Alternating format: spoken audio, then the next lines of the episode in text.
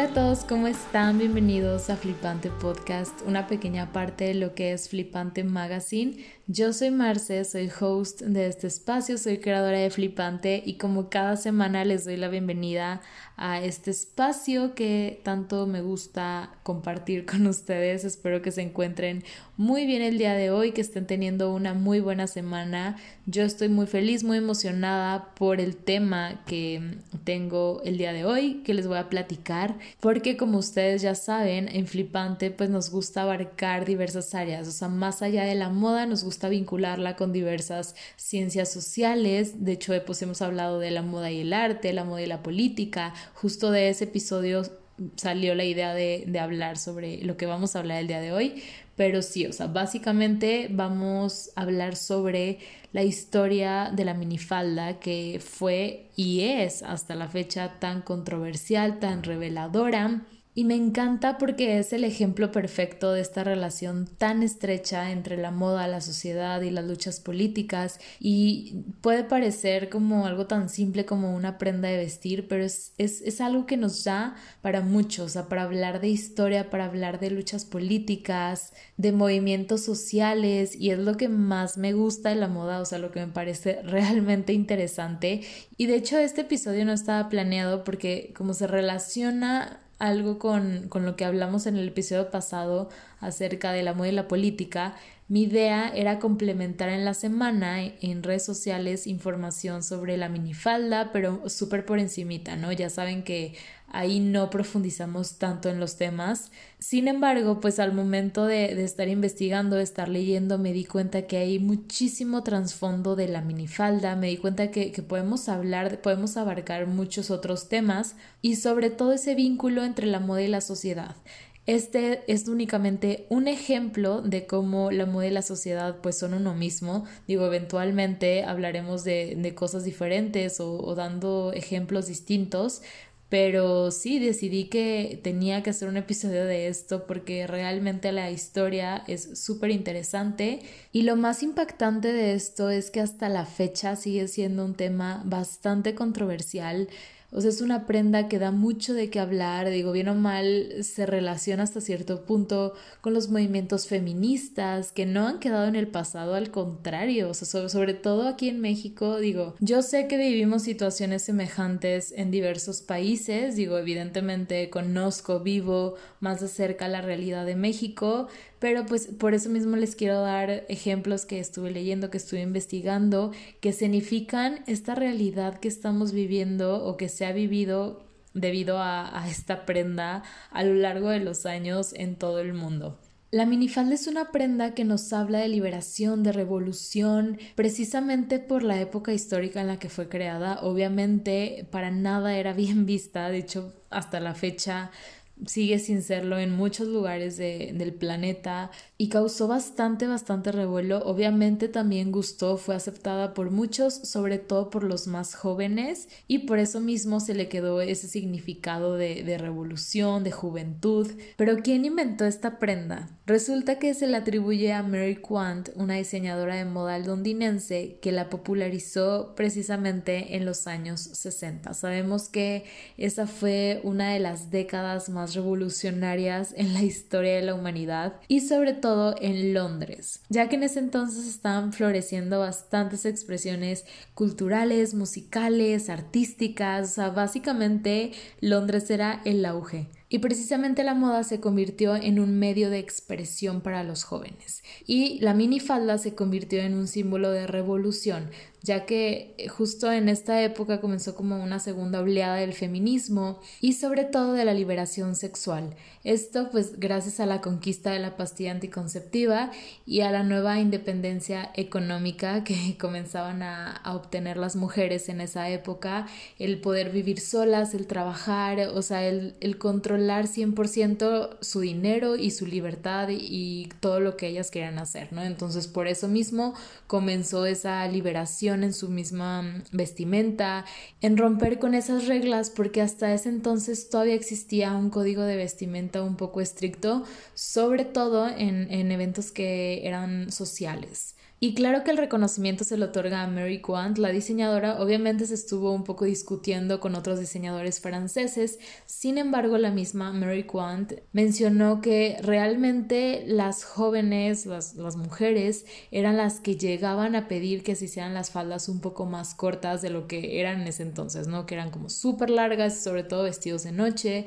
O sea que más allá de que fuese un diseño que Mary Quant a lo mejor imaginó, idealizó y logró introducir en la sociedad, o sea, fue algo que la misma sociedad estuvo buscando, estuvo reclamando, probablemente sí como medio de rebeldía, pero creo que finalmente se adaptó súper, súper bien a, a, los cambios que estaban surgiendo en ese entonces y a la sociedad que se forjó años después. Obviamente esto causó muchísimo revuelo, la misma sociedad se oponía a este cambio, o sea, incluso las mujeres creo que les costó trabajo lograrlo, hacerlo. También pues influyó muchísimo que intervino las películas de Hollywood que comenzaron a adoptar este tipo de vestimenta. Sin embargo, las críticas eran impresionantes, sobre todo por los hombres un poco más conservadores, los hombres y las mujeres, a lo mejor las mujeres un poco mayores, que precisamente calificaban a esta prenda como algo súper obsceno, súper loco. Y obviamente lo que ellos buscaban defender era pues ese patriarcado que hasta en ese entonces se vivía de una manera bastante convencional.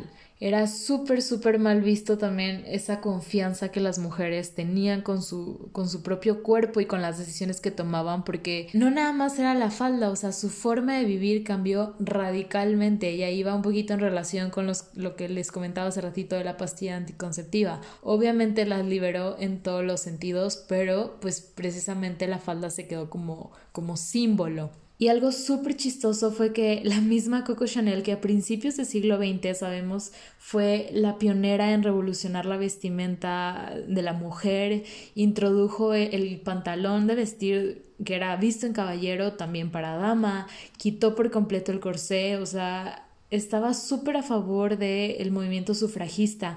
Sin embargo, en este momento descalificó por completo la minifalda. Y aunque esto parezca bastante reciente, la realidad es que no, o sea, hay arqueólogos que mencionan haber encontrado en Serbia, en Egipto, frescos y figuras de mujeres que portaban minifaldas o faldas bastante cortas y precisamente eran entre 5400, 4700 antes de Cristo. O sea, realmente esto no es nuevo y si nos ponemos a analizar la retrospectiva de la moda nos damos cuenta que todo vuelve, o sea, desde años, años atrás sin embargo, pues las sociedades van cambiando las mismas reglas, las normas, todo va evolucionando y a veces no para bien porque digo, este es un claro ejemplo, ¿no? Como algo que ya se utilizaba hace años antes de Cristo, después fue súper mal visto. Entonces es cuestión también de la sociedad, de las mentalidades, de movimientos, revoluciones, miles de cosas que surjan dentro de la sociedad, de la política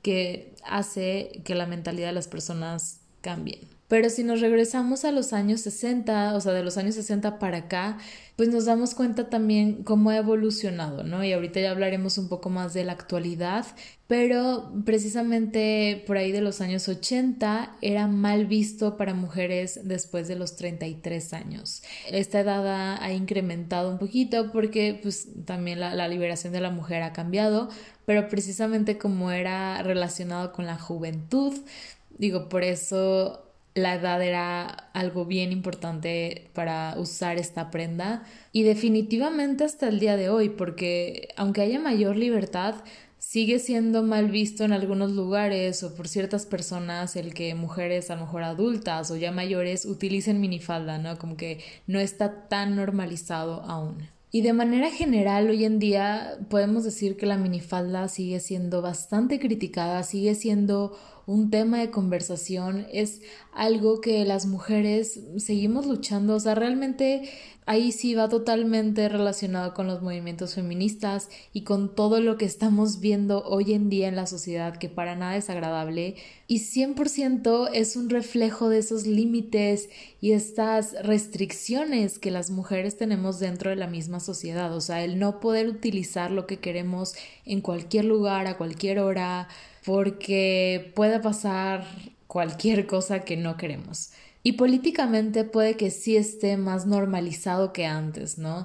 A lo mejor ya no somos sentenciadas, castigadas por utilizar una minifalda o mínimo no en México sin embargo, pues esto varía, ¿no? De cultura a cultura, de país, de continente. Yo sé que es súper diferente y sobre todo algo que aquí interviene mucho son las religiones, las distintas religiones que unas pues sí son bastante radicales y que hasta la fecha siguen limitando muchísimo a la mujer. Obviamente hay otros países que son mucho más liberales y de hecho a mí me ha tocado visitar algunos en los que yo me siento más libre de poder utilizar lo que yo quiera, no tanto porque como les digo, o sea, políticamente no me lo permitan, sino por la comodidad que uno como mujer siente, ¿no? O sea, ese es un tema que, digo, todos sabemos, todos, todos hemos escuchado, pero si lo vemos de esta manera, o sea, va súper ligado con la moda, va súper ligado con el significado que la minifalda trae desde hace años atrás. Y en un reportaje que le hicieron a Valerie Steele, que es historiadora y directora del Museo FIT, pues comenta precisamente esto, ¿no? Cómo todos estos fundamentos religiosos